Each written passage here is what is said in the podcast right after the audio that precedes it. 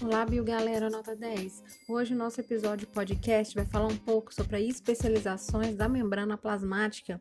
Em algumas células, a membrana apresenta algumas modificações ligadas a uma especialização da sua função.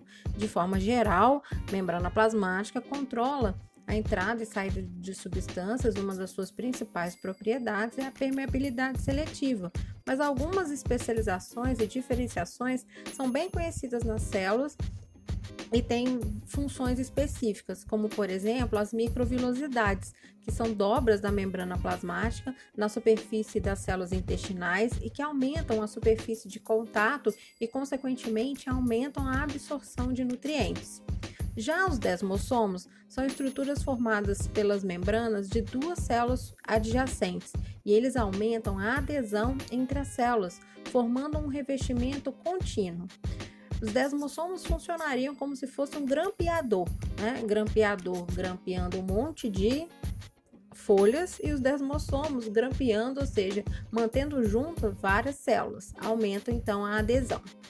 Já as interdigitações são dobras da membrana plasmática é, limítrofes de duas células. Como os desmossomos, também têm a função de aumentar a adesão das células. Então, essas são as principais especializações da membrana plasmática. Um beijo e até o nosso próximo podcast.